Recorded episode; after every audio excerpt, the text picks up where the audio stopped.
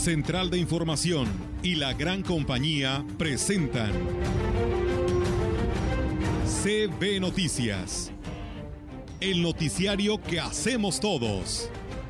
Información, análisis, reporteros, entrevistas y opiniones a través de la radio que ha documentado dos siglos de historia. XHCB, manejando el rumbo de la comunicación en valles y la región. CB Noticias, primera emisión.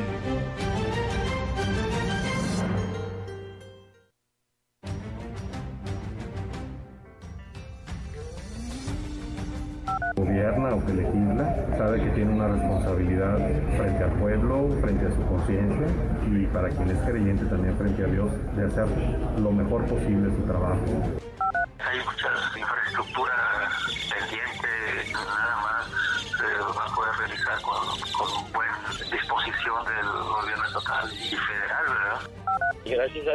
Ya se nos vinieron estas, estas aguas, han ayudado a, a, que se recarguen los mantos un poco, las presas han agarrado algo de agua, pues ahí, ahí vamos, para lo que es el pasto. La actividad ah, había caído en un bache, en, en, un bache fuerte. Ahorita estamos reorganizándonos. Bueno, la Huasteca pues cuenta con la mayoría de los acuacultores a nivel estatal. Súbeme la radio. Tráeme el alcohol.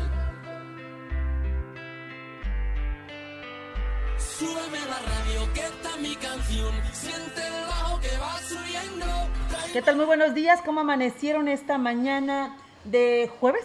Jueves 24 de junio, casi a punto de que se nos acabe, unos cuantos días de que se nos acabe este mes y entremos a julio, en este verano radiante que ya vivimos en nuestra Huasteca Potosina, con lluvias por toda la región de nuestro estado potosino, bueno, por lo menos en el caso de la Huasteca, donde eh, pues varios municipios están reportando que la lluvia está siendo pues muy, muy recurrente, sobre todo en las noches, entonces eso será de gran beneficio para nuestro campo. Saludos esta mañana con mucho gusto a Rogelio, que muy bonita tu camisa, Rogelio, muy buenos días, ¿cómo amaneciste? Hola, buenos días, gracias, también tu blusa está muy bonita, ¿no? hay que regresar el, el, el piropo, y este, fue un obsequio de, de mi consuegra.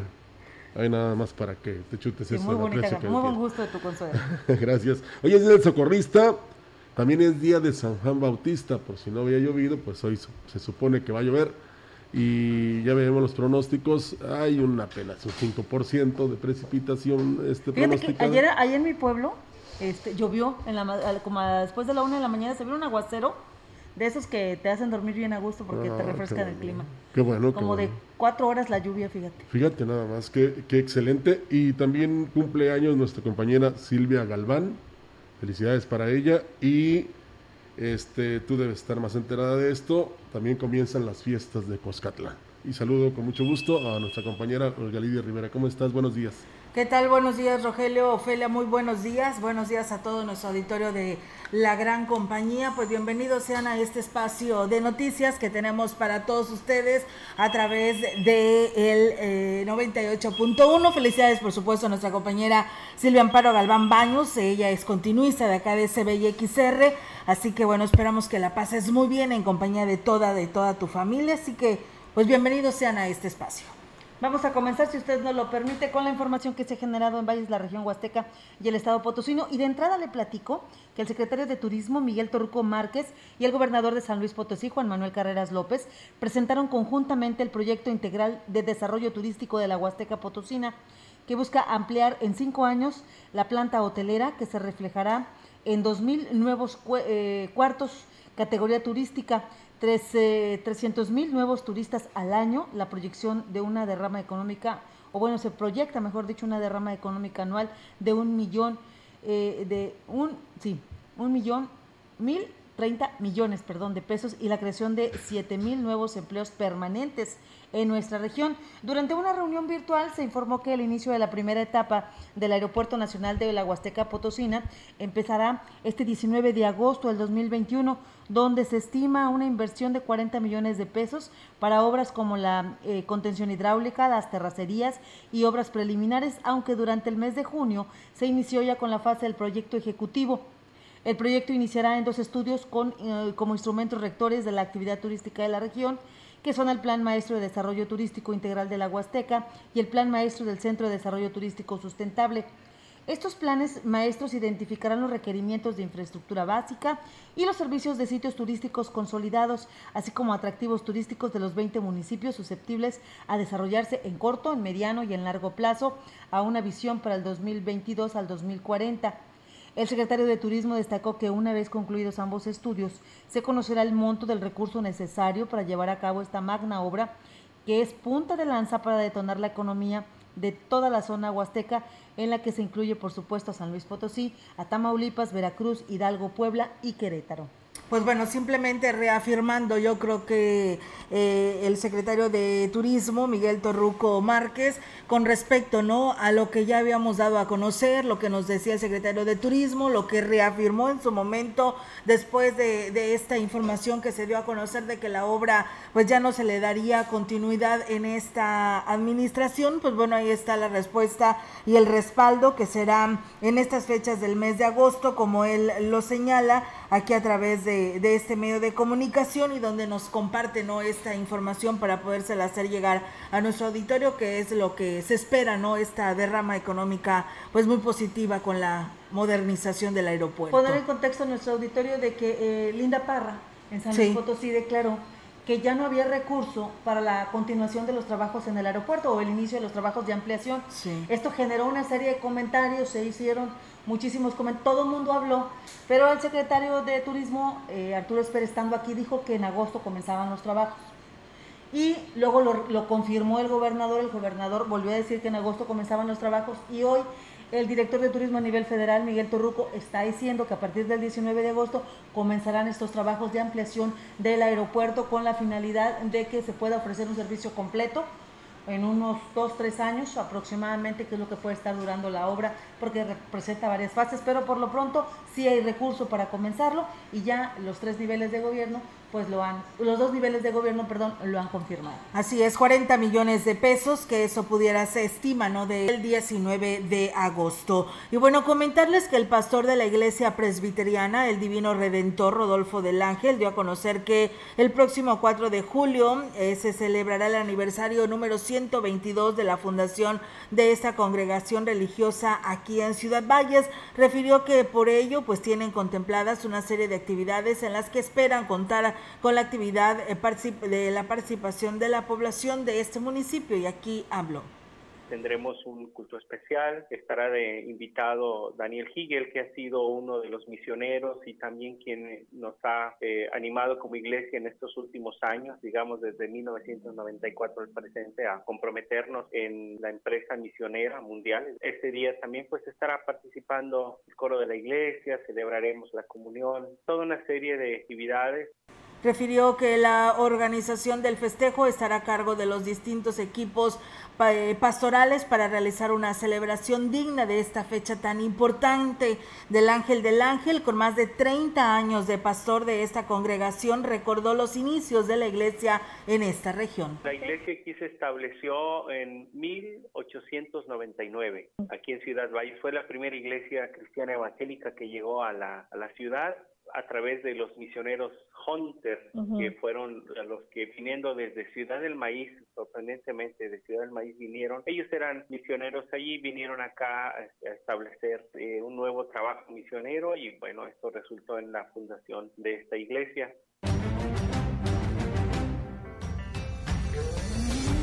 En CB Noticias, la entrevista. CB Noticias. Gracias por continuar con nosotros cuando son las 10 de la mañana con 9 minutos. Le platico a usted que tenemos ya aquí en cabina la presencia de Isaí, Isaí de Jesús López Muñoz. Él es responsable del programa de vacunación dentro de la jurisdicción sanitaria número 5, a quien saludamos con muchísimo gusto. Isaí, bienvenido, ¿cómo estás? Muchas gracias este, nuevamente por este, darnos el espacio este, para que todo su auditorio nos, escuche. Eh, y poder dar a conocer estas actividades que estamos llevando a cabo por parte de la Secretaría de Salud en relación a la campaña de vacunación para sarampión y rubiola.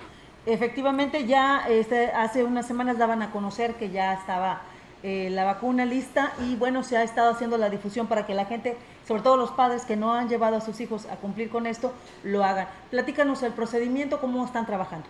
Sí, bueno, el objetivo ahorita nuevamente es este dar a conocer, eh, nuevamente invitar a, los padres de familia a que bueno sean, sean responsables en esta actividad de, mucha importancia. Ya anteriormente se había dado a conocer el inicio de esta campaña de vacunación, eh, que inició en el mes de abril y que culmina ahorita a principios del mes de julio. Y bueno, el objetivo de, del día de hoy nuevamente es invitar eh, y, bueno, este, hay que recordar que eh, como en todas las áreas este, y no solamente de la salud, la cuestión de la pandemia ha afectado mucho esta situación y en la actividad de la vacunación no es el este eh, vaya, no es el, este, el caso de que todos los papás pues todavía tienen eh, de repente algo de temor en ir a la clínica, ir al centro de salud por las cuestiones de la contingencia sanitaria. Y bueno, en este aspecto, pues sí quisiéramos mencionarles, ¿verdad?, que actualmente eh, la Secretaría de Salud en todas sus unidades de salud tiene un protocolo para lo que es este COVID en lo que son los filtros sanitarios. Ah, actualmente todo el personal de salud se encuentra vacunado para COVID-19. Entonces todo esto eh, aumenta la seguridad de que un padre de familia puede llevar a su hijo a la vacuna este, a una unidad de salud. Estamos hablando del sarampión eh, únicamente. Eh, bueno, la, actividad de vacunación permanente es este, en, en, cuestión de todas las vacunas. Sin embargo, ahorita esta campaña específica es muy importante y por eso queremos hacer esta difusión nuevamente, ya que es una campaña de vacunación que se lleva cada cinco años. Eso quiere decir que no van a tener la oportunidad de volver a vacunar a sus hijos para sarampión y rubiola hasta dentro de cinco años. ¿sí? hay que recordar que sarampión es una enfermedad que actualmente eh, se encuentra este, eh, activa. Este, en México hay casos exportados y es importante que sigamos incrementando la cobertura de vacunación para prevenir un brote de esta enfermedad que en el caso de los niños pues es muy grave y que incluso tiene complicaciones severas y que puede llevar hasta la muerte. Entonces ahí está, eh, para que usted que nos esté escuchando, no, su, hijo, su hija, no tiene esta vacuna, es importante que acuda a todos los centros de salud, dice. Sí, estamos vacunando en todas las clínicas eh, correspondientes a la Secretaría de Salud, todos los centros de salud. Estamos aplicando la vacuna, la vacuna de sarampión a todos los niños de 1 a 4 años. Esto es muy importante que los papás lo sepan, ¿verdad? Porque la pregunta e, es, o, esta parte es muy importante que sepan de 1 a 4 años, de 2, de 3, eh, también les corresponde esta vacuna, ¿sí? Entonces es muy importante que acudan y, este, y bueno, eh, recordarles nuevamente eh, estamos acudiendo por ahí casa por casa. Desgraciadamente las estancias, y los kinder no están activos, que es donde teníamos esta mayor concentración de, niños y que desgraciadamente por el momento no podemos llevar a cabo esta actividad y que bueno, por ahí estamos acudiendo casa a casa. Es una estrategia más y adicional que estamos llevando a cabo por parte de la Secretaría de Salud.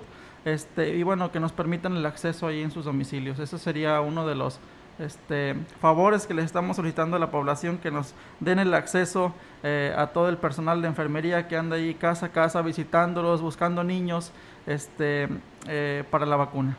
Están plenamente identificados el personal, ¿verdad? Para sí, todo, todo este personal está plenamente identificado con su uniforme, con su gafet, este, para que puedan tener la confianza de darles el acceso a, su domicilio. ¿Y es un servicio gratuito?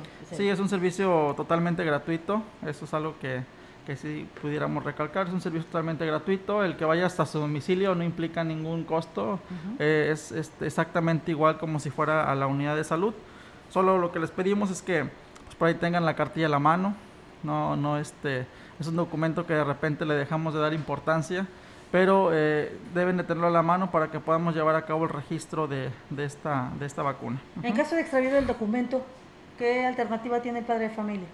Eh, nosotros, nosotros, tenemos este, actualmente un sistema de información este, en el cual si el padre de familia llega a extraviar la cartilla, eh, podemos recuperarla Actualmente todos los niños que, por ejemplo, nacen en el Hospital General ya nacen con un, ingreso en un sistema de información, el cual nos permite darle seguimiento de todo su esquema de vacunación. Y que se el día de mañana este niño pierde su cartilla de vacunación, eh, con solamente solicitarla en la unidad este, médica que corresponde o bien directamente en la jurisdicción sanitaria les pudiéramos recuperar esta cartilla de vacunación con las fechas de vacunación que en su momento se les aplicó. ¿La cartilla de vacunación es básica hasta qué edad del niño? Eh, tenemos distintas este, edades. Eh, tenemos la cartilla de 0 a 9 años. Eh, después de esta cartilla tenemos el otro grupo de edad que es de, 9 de 10 a 19 y ya de ahí para adelante que es de 20 a 59 y 60 y más. ¿Las vacunas hasta qué edad son? Hasta antes de los 5 años. En este caso ahorita la vacuna que estamos este, promocionando es la vacuna de sarampión y rubiola para niños de 1 a 4 años. 4 años, 11 meses, claro, ¿verdad?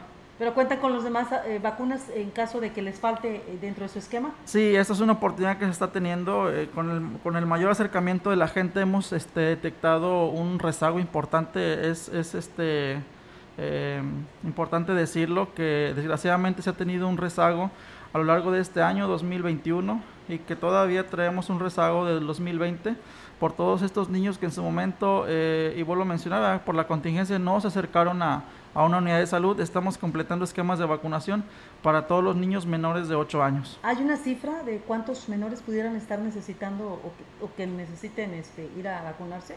Sí, actualmente tenemos una meta de 12.600 niños este, en, en la jurisdicción sanitaria Actual, actualmente llevamos un importante avance de un poco más de 8.000 dosis. Eh, todavía tenemos un rezago importante y por eso el día de hoy estamos aquí invitando a la, a la gente, a la población, a que acuda, a que aproveche. Y como lo vuelvo a repetir, es una campaña que se lleva cada cinco años. ¿sí? De ahí en fuera, eh, en otra fecha no va a poder encontrar esta vacuna. Entonces, la importancia es el, esta fecha. ¿Y qué pasa cuando, por ejemplo, la mamá dejó pasar los cinco años que le tocaban al niño y que ah, tiene ahorita 6, 7 años y no se ha puesto la vacuna del sarampión. ¿Qué procede ahí? Como, lo mencioné, este, actualmente eh, el sarampión es una enfermedad que, que se está presentando todavía. ¿sí? Es eh, prevenible a través de una vacuna que se aplica al año de edad. Al año de edad se aplica la vacuna del sarampión. Sin embargo, esta campaña que llevamos de sarampión y rubiola, que es cada 5 años, es para reforzar ¿sí? para reforzar eh, la inmunidad del niño que fue vacunado al año de edad. Una sola dosis a veces no es suficiente para generar esa suficiente inmunidad en el niño. Por eso, si el niño no se este, vacuna, desgraciadamente va a perder esa oportunidad de la vacuna este, y ya no se va a poder aplicar. Ya no se pueden vacunar. Posterior a la edad eh, que mencionamos, ya no se puede aplicar esta vacuna. Porque el año pasado pudo haber tenido cuatro y este año ya tiene cinco, ya no se puede. Sí, eh, aquí nada más la cuestión es que eh, por ahí eh, la última campaña fue el 2016, a finales del 2016. Se supone que estos niños que, que ahorita están cumpliendo 5 ya la deberían de estar teniendo. ¿sí? Entonces aquí eh, muchos niños que se llegaron a quedar, pues desgraciadamente va a ser por la, por la falta de, de iniciativa ahí de los padres de familia, porque ustedes lo han visto, la Secretaría de Salud ha estado de manera intensa con esta actividad. En la contingencia sanitaria no se ha detenido la actividad de la vacunación, es una parte prioritaria en los servicios de salud. Eh, y bueno, claro ejemplo ahorita está también con la vacuna COVID, que se le ha dado un importante reuje a esta actividad. Muy bien, pues estamos platicando con Isaías de Jesús López Muñoz, responsable del programa de vacunación en la jurisdicción sanitaria número 5. Isaías, ¿algo que desees agregar a esta entrevista? No, pues nada más este, que aprovechen estos últimos días eh, de la vacunación. Estamos, eh, vamos a estar aplicando hasta antes del, día 10 de julio tentativamente eh, esta vacuna y que bueno, los horarios de la vacunación aquí en Ciudad Valles están desde las 8 de la mañana hasta las 8 de la noche en las clínicas del sector salud. Entonces tienen un horario muy amplio para los papás que trabajan en la mañana, pueden sin problema ir en la tarde, o para los que trabajan en la tarde pueden sin problema ir en la, en la, en la mañana. Y otro punto es, no importa la derechohabiencia que tenga el, el menor, ¿sí? tampoco es importante que que tenga una derecho audiencia específica y tampoco necesita ir a sacar un turno para la consulta. Simplemente con que diga que va a solicitar la vacuna, se la atiende sin esperar un, turno o una consulta.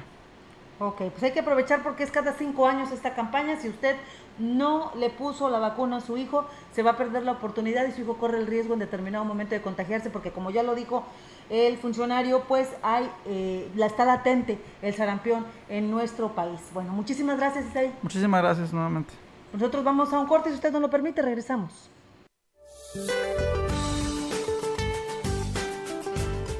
Para hoy, una zona de inestabilidad con alto potencial ciclónico o posible ciclón tropical frente a las costas del Pacífico Sur mexicano, asociado a la onda tropical número 5 y un canal de baja presión que se extiende desde el norte hacia el centro y sur del país y divergencia en altura, ocasionarán lluvias puntuales intensas en Jalisco, Colima, Michoacán y Guerrero puntuales muy fuertes en Nayarit, Oaxaca y Chiapas, además de vientos fuertes en estados del norte del país. Finalmente se mantendrá el ambiente vespertino caluroso a muy caluroso, principalmente sobre Baja California, Sonora y Nuevo León. Para la región se espera parcialmente nublado, viento ligero del sureste, con probabilidad de tormentas durante el día. La temperatura máxima para la Huasteca Potosina será de 32 grados centígrados y una mínima de 23.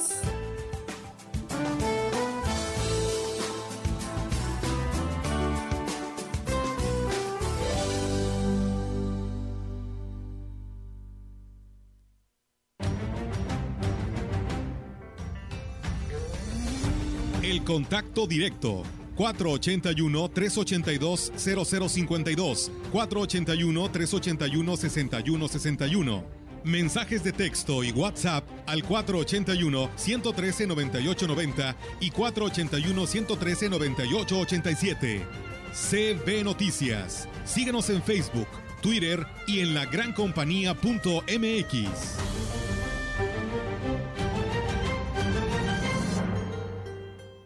En Chedragui estamos contigo. Este martes y miércoles y hasta el jueves, cebolla blanca o mango paraíso 8.90 kilo, manzana roja mediana 28.50 kilo y lechuga romana 8.50 pieza. Del 22 al 24 de junio. En tu tienda y siempre en línea, sí cuesta menos.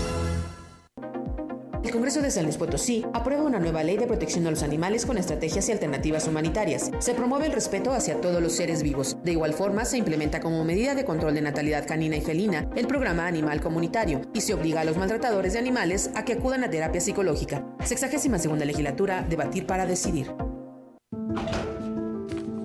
Esto es violencia política en razón de género. Estás exagerando. Estas cosas pasan desde siempre. ¿Violencia política? No sé. Mejor que te guíen quienes saben.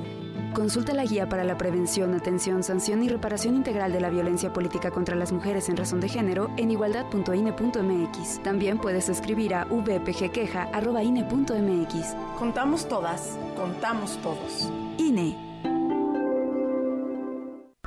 El Programa Nacional de Vacunación COVID-19 se realiza en diversas etapas en todo México y en la CNDH estamos atentos para que todas las personas sean vacunadas.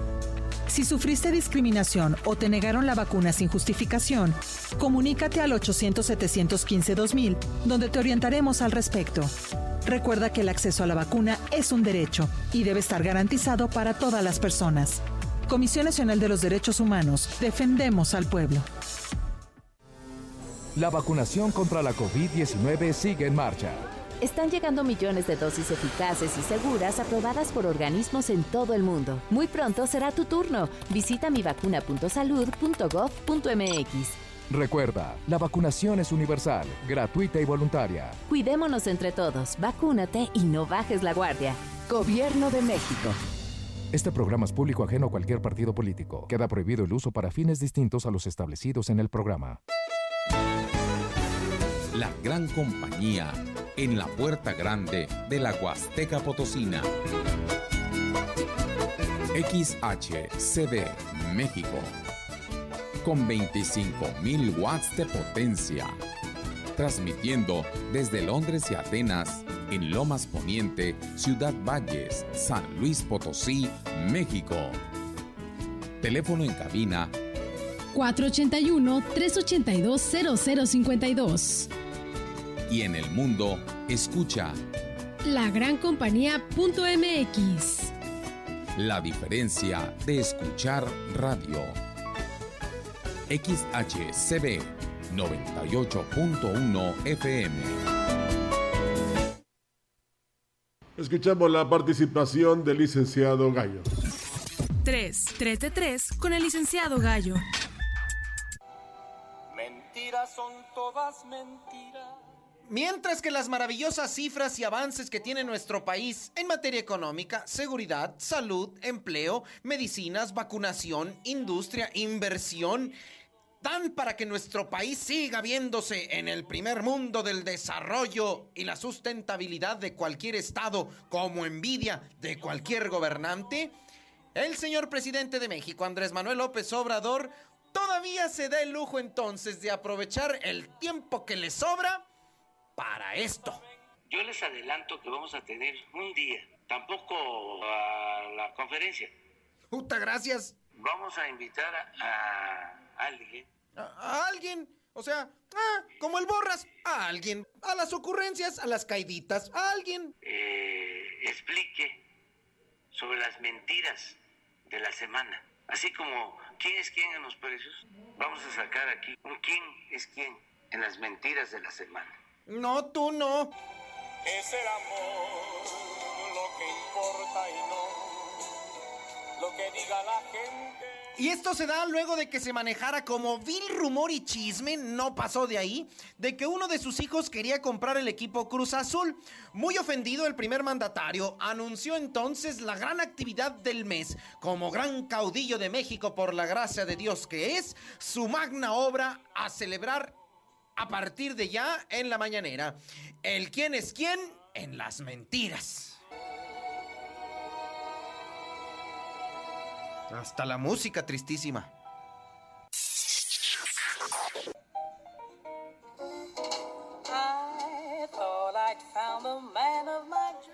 Y hoy 24 de junio de 1954 le comparto esta terrible noticia. En la localidad de Coronado, en San Diego, California, en Estados Unidos, se celebró un partido de básquetbol entre dos escuelas secundarias, la de Coronado conformada por jóvenes norteamericanos de nacimiento y familia, contra el equipo de la escuela Orange Glen que integran en su mayoría chavos de origen latino, hijos de inmigrantes. Pues no conformes con haberles ganado, algunos integrantes del equipo de Coronado, de manera grosera, racista, espantosa, les lanzaron tortillas a los jóvenes latinos. Y ya no voy a decir más. Solamente recordaré aquello que reza. Dadnos, oh Dios, la esperanza con que puedas bendecirnos a pesar de contemplar este fracaso humano. Dadnos, oh Dios, la esperanza para seguir orando y poder apresurar el día venidero hoy 2021 de la paz universal.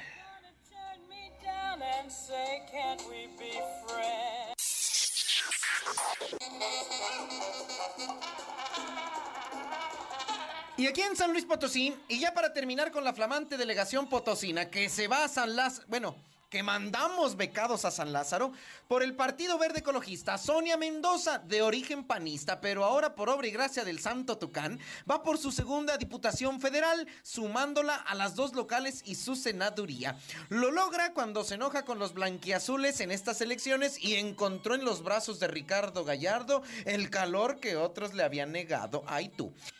Y los que llegan por Morena, mi amiga la maestra Marta Barajas, lo logra por el acuerdo Morena-Panal.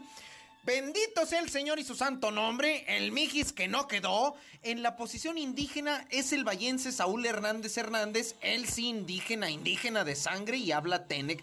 No como el Mijis, ¿verdad? Que él según habla Tenec y náhuatl.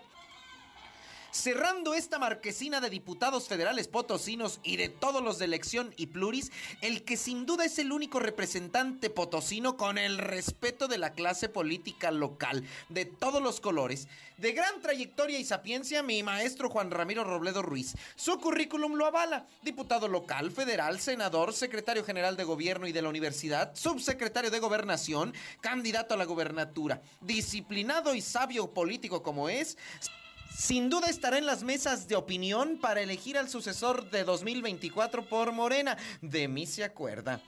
Ahora sí, ya en el tema de los diputados, terminé.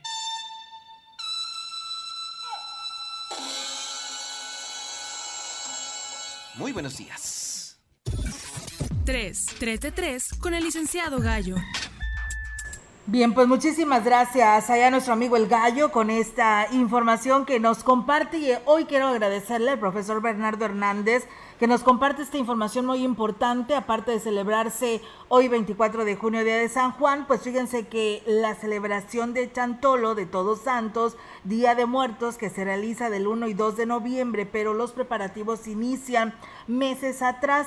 Ese camino que hay que transitar está muy relacionado con el santoral de la Iglesia Católica y basta recordar que dicha festividad se mantiene viva gracias al sincretismo religioso entre precisamente la religión católica y la religión prehispánica. En este sentido, hoy es 24 de junio y la iglesia celebra el día de San Juan Bautista, que el personaje bíblico que bautizó a Jesús de Nazaret y con esta fecha en el que se hacen presentes las lluvias, inicia la preparación hacia Chantolo con la siembra del cempasúchil, una flor de origen mexicano, con lo cual en nuestra región se adorna el arco que se pone en el altar y que para los pueblos prehispánicos simboliza el sol. La investigadora de la UNAM, Ana Rodríguez, especialista en jardines prehispánicos, menciona que el nombre original de esta flor, de origen náhuatl, eh, pues eh, significa eh, 20 o muchos y Xochitl, que se traduce como flor, entonces la definición etimológica sería flor de 20. Algunos le han agregado pétalos para quedar como flor de 20 pétalos. Y bueno, pues eh, el nombre original se ha deformado con el español y terminó llamándose Cempasúchil. Dice, ya estamos en camino a la celebración de Chantolo y bueno, les quise compartir esto por esta fecha tan importante y le agradecemos al, al profe Berna que de allá desde San Vicente Tancuayalab se acuerda de nosotros y nos comparte pues esta información. Muchas gracias. En más noticias, Fernando Hernández Maldonado, director de Salud Pública, dio a conocer que a pesar de que se presentó una de las cifras más bajas de casos nuevos en más de un año con cinco, eh, esto debe ser una alerta porque puede llevar a relajarnos, sobre todo cuando existen proyecciones de que al final de la semana la República Mexicana podría ver reflejado un porcentaje importante de casos a nivel nacional. Aparte de lo dicho por la Subsecretaría de Salud Federal, respecto a que este fin de semana podría verse reflejado el porcentaje de casos. Hay un estudio realizado por la Universidad de Washington respecto a que hay tres escenarios para agosto que están relacionados a acatar o no medidas sanitarias. La primera y más grave es regresar a niveles superiores a los mil decesos por día o bien de 200 por día si mantenemos medidas sanitarias aceptables y el escenario ideal de menos de 100 siempre y cuando tengamos como obligación cumplirlas y a la par ir terminando el proceso de vacunación, detalló Fernando Hernández Maldonado. Dijo que en México ya son dos semanas de aumento de casos por segunda en estados como Quintana Roo, Campeche, Tabasco, Yucatán, Baja California Sur, Sonora, Sinaloa y Tamaulipas. Bien, más información le platico que cuatro alumnos del Sistema Colegio de Bachilleres de San Luis Potosí fueron ganadores del concurso de cuento y poesía México Tenochtitlan Siete siglos de historia que convocó la Subsecretaría de Educación Media Superior de la Secretaría de Educación Pública. Los alumnos que triunfaron en esta competencia fueron Xiomara eh, García Cruz en el cuento La llegada de un nuevo comienzo y ella pertenece al plantel 22 de Tamuín. Reina Sofía Osorio del plantel 33 de Axtla ganó con el cuento Ocaso de Tonali. En tanto, Ezequiel Santiago Santiago del Centro EMSAT 29 del Carrizo logró también un reconocimiento con el cuento Una gran visión. Finalmente, Gael Alejandro Grijalva González del plantel 33 de Axla de Terrazas logró ganar con la poesía denominada La Gran Tenochtitla. La directora general de Cobach, Mariana, Marianela Villanueva, destacó el triunfo de los cuatro alumnos de esta competencia que fue convocada, como ya le platicábamos, por la Secretaría de Educación Pública, donde cientos de alumnos mostraron sus cualidades en ambas disciplinas. Villanueva Ponce manifestó que el gran trabajo de los profesores quedó de manifiesto en estas competencias, quienes en todo momento respaldaron el trabajo de los jóvenes y los impulsaron a participar. Pues enhorabuena y felicidades. Comentarles que la presidenta de Tamazopo, Rosalba Chavira Vaca, llevó a cabo la inauguración de un mural en la Casa de la Cultura realizando, realizado por el colectivo Somos Todos, integrado por precisamente por grandes artistas que de manera desinteresada donaron su aportación a este importante mural que representan aspectos de la cultura e indosicracia de este municipio. En su mensaje, Rosalba Chavira agradeció el apoyo de los artistas por el desarrollo de esta obra, que se convierte en un atractivo más para los visitantes, ya que en él se han plasmado diferentes aspectos de la vida de los habitantes de Tamazopo.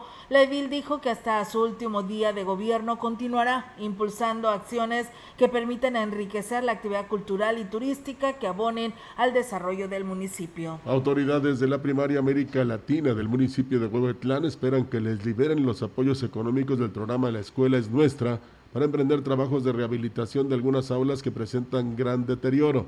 Al respecto, el director de la institución educativa, Eric Reyes Contreras, expuso que tienen cuatro aulas que requieren trabajos de rehabilitación, ya que presentan filtraciones y cuando llueve se inundan. También se requiere el cambio de pisos, instalación eléctrica y cancelería. Subrayó que estos espacios corresponden a los alumnos de sexto grado y como ya se tienen clases presenciales, es más urgente la realización de los trabajos. Fíjese que la educación a distancia causó varias bajas de estudiantes de la Universidad Intercultural y aunque estas fueron mínimas, afectaron la matrícula que se tenía en las diferentes carreras que maneja el campus de Valles, así lo declaró el director de la institución eh, superior Javier Rivera Rodríguez. Al cierre del ciclo escolar 2020-2021, dijo que gracias a la capacidad de la plantilla docente en las cinco carreras que tiene el campus, fueron buenos los resultados obtenidos y así nos lo da a conocer. Pero afortunadamente fueron muy pocas. El ciclo virtual pues sí ha desestabilizado a muchos, pero afortunadamente ahí el trabajo académico, el trabajo escolar que se hizo en el campus logró que la mayoría de los alumnos eh, permanecieran con nosotros. Todavía no tenemos información segura Reconoció que fue difícil el proceso de enseñanza-aprendizaje porque pues no estaban preparados y al principio fue un poco complicado mantener cautivos a los estudiantes en sus clases. No obstante, fueron, se fueron diseñando pues las estrategias para lograr las metas que la Universidad Intercultural tiene para la formación de sus alumnos. Pues bueno, ahí está una opción más también y ahí está la información que nos comparte su director. Muchas gracias a ustedes que nos saludan. Eh, pues bueno, están por ahí la la población eh, pidiendo a lo que viene siendo el registro civil. Estaremos investigando porque en lo que es a las personas de 65 y más les están pidiendo su CUP certificada y pues bueno, si no tienes el documento o tienes algún problema, pues te mandan hasta San Luis Capital. Nos dice la persona que nos llama, pues no todos podemos ir hasta allá por lo que pues bueno piden a ver si aquí se puede darle seguimiento a este tema. ¿No te vale la que te dan este impresa, la que sacas tú de Es que en muchos de los casos en la parte de abajo si tienes algún ah, problema te dice que si está certificada o no, pero si tienes un error pues simplemente tienes que ir directamente a San Luis Capital, si no, no tiene validez. Pero ¿por qué tantos brincos, no? Eh, ¿Por qué tantos requisitos si con la pura credencial de lector tienen? Es que la, la están No, sí, sí, pues, pero, pero oye, eh, es no querer facilitarle las cosas a estos señores. mayores, hay que, hay que tener en cuenta eso. no pueden andar para arriba y para abajo. No, y luego tantas condiciones y tantos requisitos. Es que cuando vas al Seguro Social y ahí te tienen en computadora, ¿por qué te piden comprobantes? Bueno, mire, le vamos a marcar a Lucy Lastras, que es la responsable del registro civil a nivel estatal, a ver cómo le podemos hacer con esto, qué alternativas hay para las personas que tengan problemas con su CURP, si va a haber campañas antes de que concluya este gobierno para que vengan a, arreglar todo este problema que hay con las CURPS eh, duplicadas que no están certificadas. Como dicen, como ver este verás. Es que es un, eh, si llegan a tener a veces algunos errores, la CURP surge del acta de nacimiento. Entonces eh, probablemente exista algún error y es por ello que no te está llegando automáticamente certificada. El, problema es que aquí ninguno de, de los módulos de CURP te puede hacer el trámite de cambiarlo o, o arreglar el problema. Es que viene, un, es que viene un problema ya como una enmienda y viene desde tu acta de nacimiento. Por eso CURB dice, no es mi problema, es problema del registro civil y a ellos son los que tienen que vamos a buscar a Lucy, Olga, para que a ver qué nos, qué nos dice, qué alternativas hay. Bueno, y también nos dice otra persona, dice que pues hace un momento estaba llamando porque ella dice que vinieron familiares de Ponciano Arriaga, traían una niña de tres años que venían a que le aplicaran la vacuna del sarampión, pero eh, fue antes de, esta, de este programa que se acaba de, lanzar y que acaba de anunciar la jurisdicción y le dijeron que no se la, no se la podían poner hasta que tuvieran 10 niños y dice que le pareció injusto que se haya hecho esto, dice pues porque ellos venían de fuera por lo que pues hoy estaban preguntando si también tenían que esperar para podérsela aplicar y asegurar que sus familiares de Ponciano Arriaga pudieran venir. Pues bueno, ahí está la, la información y la solicitud que hacen los habitantes de, bueno, una familia de aquí que vive en, en Ponciano Arriaga. Muchas gracias a, todos ustedes que nos siguen escribiendo. Eh, le mandamos saludos allá a Chuy Morales que nos dice que está de visita aquí en la Huasteca. Él eh, comúnmente nos sigue desde Monterrey, Nuevo León, pero hoy es aquí en Huehuetlán. Dice, me vine a almorzar unas enchiladas con cecina pues bueno, enhorabuena y, y, provecho, ¿no? Nada más antojando, pero bueno, provecho para ella y toda su familia que siempre nos escucha a todas horas de la mañana aquí a través de este espacio de noticias. pausa, regresamos con más información en la gran compañía. El contacto directo 481-382-0052, 481-381-6161. Mensajes de texto y WhatsApp al 481-113-9890 y 481-113-9887. CB Noticias. Síguenos en Facebook, Twitter y en lagrancompañía.mx.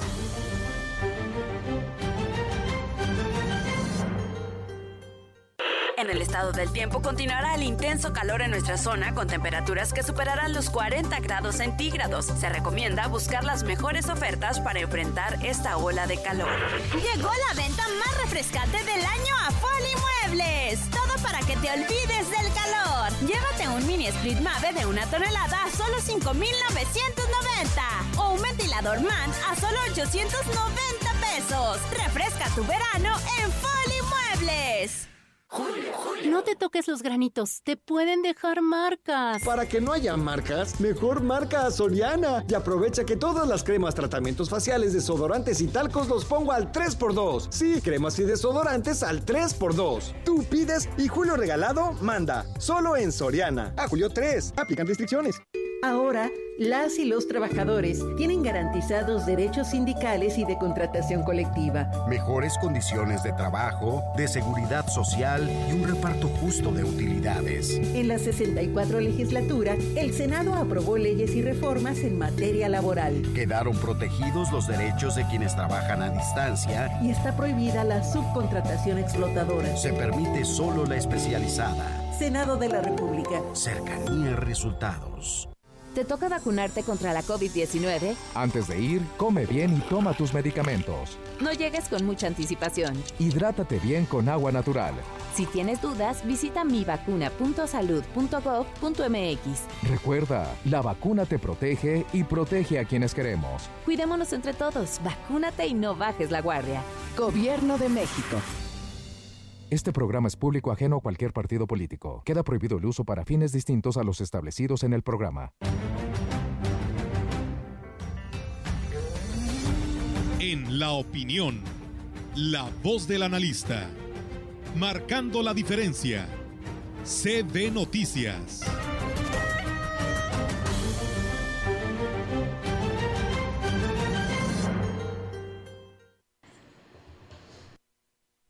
Bien, ahora vamos con la información que nos trae Ricardo Ortiz eh, en su opinión.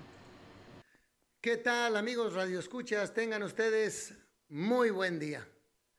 Miren, ayer, eh, a raíz de que se compartió una fotografía de una plantación forestal en un terreno de la familia, eh, uno de los sobrinos nos puso a reflexionar y nos puso a pensar haciendo un ejercicio muy sencillo. Lo que sacó primero es lo que emitimos, son datos de Internet muy generales, pero que nos dan una magnífica idea o nos dan una idea clara de lo que estamos impactando en el entorno. Sacó primero la huella de carbono por persona por cada mexicano, lo que emitimos o lo que estamos causando en el medio ambiente por la forma en que vivimos y por otro lado sacó un cálculo de cuánto carbono secuestra o captura esa plantación forestal. Y luego una ecuación muy simple, lo que está generando la familia contra lo que está capturando esa plantación forestal.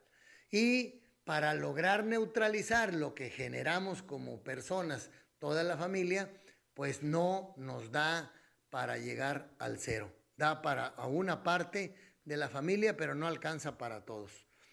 Con esto les quiero decir que estamos impactando tremendamente en nuestro entorno. La manera en que utilizamos los recursos naturales no es la correcta. Cada día, cada año, el saldo de dióxido de carbono en nuestro ambiente es mayor. Y eso quiere decir que no recapacitamos en que el cambio climático, en que nuestro ciclo del agua aquí en la Huasteca, estos cuatro años de sequía, son consecuencia de nuestras acciones. Entonces, a la gente del campo le diría yo lo siguiente, amigos cañeros, amigos que siembran maíz, no quemen los residuos de cosecha, ayuden a que se descomponga e incorpórenlos a su suelo. De esa manera dejamos de emitir carbono ahí. Son miles de hectáreas de caña que pudiéramos eh, apoyar en ese sentido. En cuestión de ganadería, igual la ganadería convencional nos da un saldo negativo de emisiones de gases. Sin embargo, si hacemos ganadería racional con rotación, con árboles para la sombra de los eh, animales, con árboles y arbustivos comestibles de los animales como son la leucaena, el cocuite, la guásima, podemos obtener un saldo positivo, ya que entonces entra el ganado, come el pasto, nos deja toda la mierda como abono, sale el ganado, descansa el pasto, vuelve a hacer fotosíntesis y a capturar carbono y cuando está en un tamaño óptimo se vuelve a meter el ganado, nos vuelve a dejar eh, toda esa mierda fertilizando el cuadro o el, potrero ese y volvemos a dejar descansar y vuelve a capturar carbono, además de los árboles y arbustivos que podamos sembrar. Entonces podemos hacer mucho, cada quien desde nuestra trinchera. Dejemos de utilizar tanto el carro, a veces vamos a tres o cuatro cuadras y nos queremos mover en el automóvil. Dejemos de utilizar desechables, de utilizar tanta bolsa, utilicemos eh, reusables, en fin, todos sabemos lo que tenemos que hacer. Pero sí les quiero decir, no es poner en el Facebook o en el WhatsApp, muy bien, qué bien que estamos haciendo esto. No, esto es con acciones, es haciendo las cosas. Para que esto suceda hay que ponerlo en práctica. No sencillamente nada más decirle a todo mundo qué es lo que conviene hacer, sino hacerlo tal cual. Amigos radioescuchas, que tengan ustedes un bonito día. Bien, pues gracias al ingeniero Ricardo Ortiz por su participación y bueno, en más temas, el gobernador electo de San Luis Potosí anunció que Gerardo Zapata Rosales será el director de comunicación social de la próxima administración estatal a su cargo, quien se encargará de establecer el vínculo informativo con la ciudadanía sobre las políticas y acciones del buen gobierno que se implementará en beneficio de las familias de los 58 municipios del estado. El gobernador electo Ricardo Gallardo Cardona agregó que confía en el que Gerardo Zapata Rosales emprenda una labor honesta, transparente e impecable en informar a los ciudadanos de cada una de las acciones que su gobierno realizará en materia de salud, educación, desarrollo social, obras públicas y todos los rubros en los que se trabajarán en beneficio de las familias de estos 58 municipios. El gobernador electo de San Luis Potosí, Ricardo Gallardo, se reunió con la secretaria de Gobernación, Olga Sánchez Cordero, para agendar el encuentro que sostendrá en breve con el presidente Andrés Manuel López Obrador. Gallardo Cardona afirmó que prevalece en la entidad un clima de armonía y tranquilidad social tras la jornada electoral del 6 de junio. Olga Sánchez Cordero y Ricardo Gallardo Cardona dialogaron sobre otros temas de relevancia para el Estado, como el impulso a la educación desde nivel básico a superior, la implementación de obras de infraestructura hidráulica para la mayoría de los 58 municipios. Finalmente, el gobernador electo Ricardo Gallardo Cardona refrendó su compromiso al gobierno federal de trabajar sin distingos y convocando a todos los sectores del Estado y del país. Bueno, y le platico que la presidenta de la Comisión de Gobernación del Congreso del Estado, la diputada Beatriz Benavente Rodríguez, hizo un llamado a todas las autoridades estatales para que tomen cartas en el asunto con respecto a la venta de bebidas alcohólicas conocida como yuco en la Huasteca Potosina. Consideró que es importante que las autoridades municipales y estatales se coordinen para hacer operativos de decomisar esta bebida que ha causado daños severos en la salud de la población que la consume. Benavente Rodríguez también hizo un llamado a la población para que tomen conciencia sobre los efectos nocivos que provoca esta bebida alcohólica. que si bien es cierto, es de bajo costo, pero los efectos colaterales que provocan eh, pues en la salud y los problemas familiares pueden ser muy graves, por lo que es importante que tomen en cuenta esto. La legisladora lamentó que hasta el momento las autoridades no han tomado las medidas necesarias para evitar el consumo, de, dejando en riesgo a toda la población, especialmente en la zona huasteca, en donde cada vez es más alto el índice de casos donde se afecta la salud, reitera, y la vida de las personas. Y en más del Congreso del Estado, decirles que el asesinato de dos elementos de la Policía Estatal es una afrenta al Estado mexicano, un reto al gobierno del Estado y un mensaje a los ciudadanos de que la autoridad es indiferente ante hechos tan graves, dijo así el, diputado Edgardo Hernández Contreras. El presidente de la Comisión de Seguridad Pública y Prevención y Reinserción Social del Congreso aseguró que si estos ataques contra los policías se hubieran registrado en Estados Unidos o cualquier país de Europa, habría una indignación nacional y un combate frontal contra los responsables, pero aquí no pasa nada. El legislador Hernández Contreras apuntó que desde que eh, se inició esta legislatura se dijo que las autoridades no iban a dar resultados y así ocurrió. Los mandos de las policías de los tres órdenes de gobierno iban a las mesas de seguridad a tomar café comer galletitas mientras la delincuencia se burla. Añadió que el reto del próximo gobernador del estado es poner atención a los temas de seguridad pública y procuración de justicia. Se ha perdido mucho tiempo con jefes policíacos a los que no les importa la seguridad de los potosinos por miedo, por temor, incluso abandonando los centros penitenciarios. Continúa el proceso de vacunación de la segunda dosis en el estado de San Luis Potosí para personas de 50 y más años, así como embarazadas mayores de 18 años, del 22 al 25 de junio, en la capital potosina y en Soledad de Graciano Sánchez. Para más información visita nuestra página oficial slpcoronavirus.mx o marca a la línea COVID-19 801 23 8888. Si te cuidas tú, nos cuidamos todos, por tu familia. Si sales, cuídate. Servicios de salud, gobierno del estado. Bueno, le comento que en el marco del Día Internacional del Orgullo LGBT, que se conmemora el 28 de junio, el Instituto de las Mujeres del Estado ofrecerá un curso donde se abordarán los temas de sensibilización en género, derechos humanos, diversidad y orientación sexual. Esto lo informó Erika Velázquez Gutiérrez, directora general de la dependencia. Detalló que el curso se va a realizar de forma gratuita en la plataforma Zoom en un horario de 12 a 14 horas y estará a cargo de la psicóloga Claudia Carolina Campos Sandoval, la abogada Blanca Estela Martínez Martínez y la trabajadora social Tania Lisbeth Alvarado Ortigosa, profesionistas del Centro de Atención Integral para las Mujeres del municipio de Soledad de Graciano Sánchez. Velázquez Gutiérrez dijo que el jueves 24 de junio se va a ofrecer un tema denominado sensibilización en género, el viernes 25 derechos humanos y lunes 28 diversidad y orientación sexual. Se otorgará una constancia a los participantes quienes acrediten pues el 70% de su asistencia. Pues bien, ahí está, amigos del auditorio, esta información y estos temas que tienen que ver con el gobierno del Estado. Seguimos con más. El Instituto Nacional Electoral ya se prepara para lo que será la consulta popular que se llevará a cabo en todo el país. Al respecto, Yesenia Marlene Polanco de Azul, vocal ejecutivo de la Junta Distrital 04 del INE con sede en Valles, externó que este ejercicio se realizará el próximo 1 de agosto. Refirió que el propósito que la ciudadanía decida si quiere o no en llevar a juicio a expresidentes de México.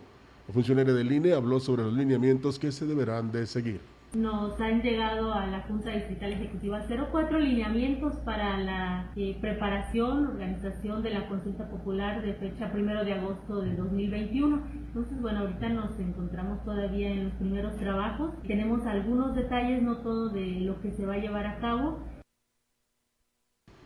Indicó que las mesas receptoras se instalarán de 8 a 18 horas y allí los ciudadanos con credencial de elector podrán participar dando a conocer su postura con respecto a este tema que impulsa el gobierno federal.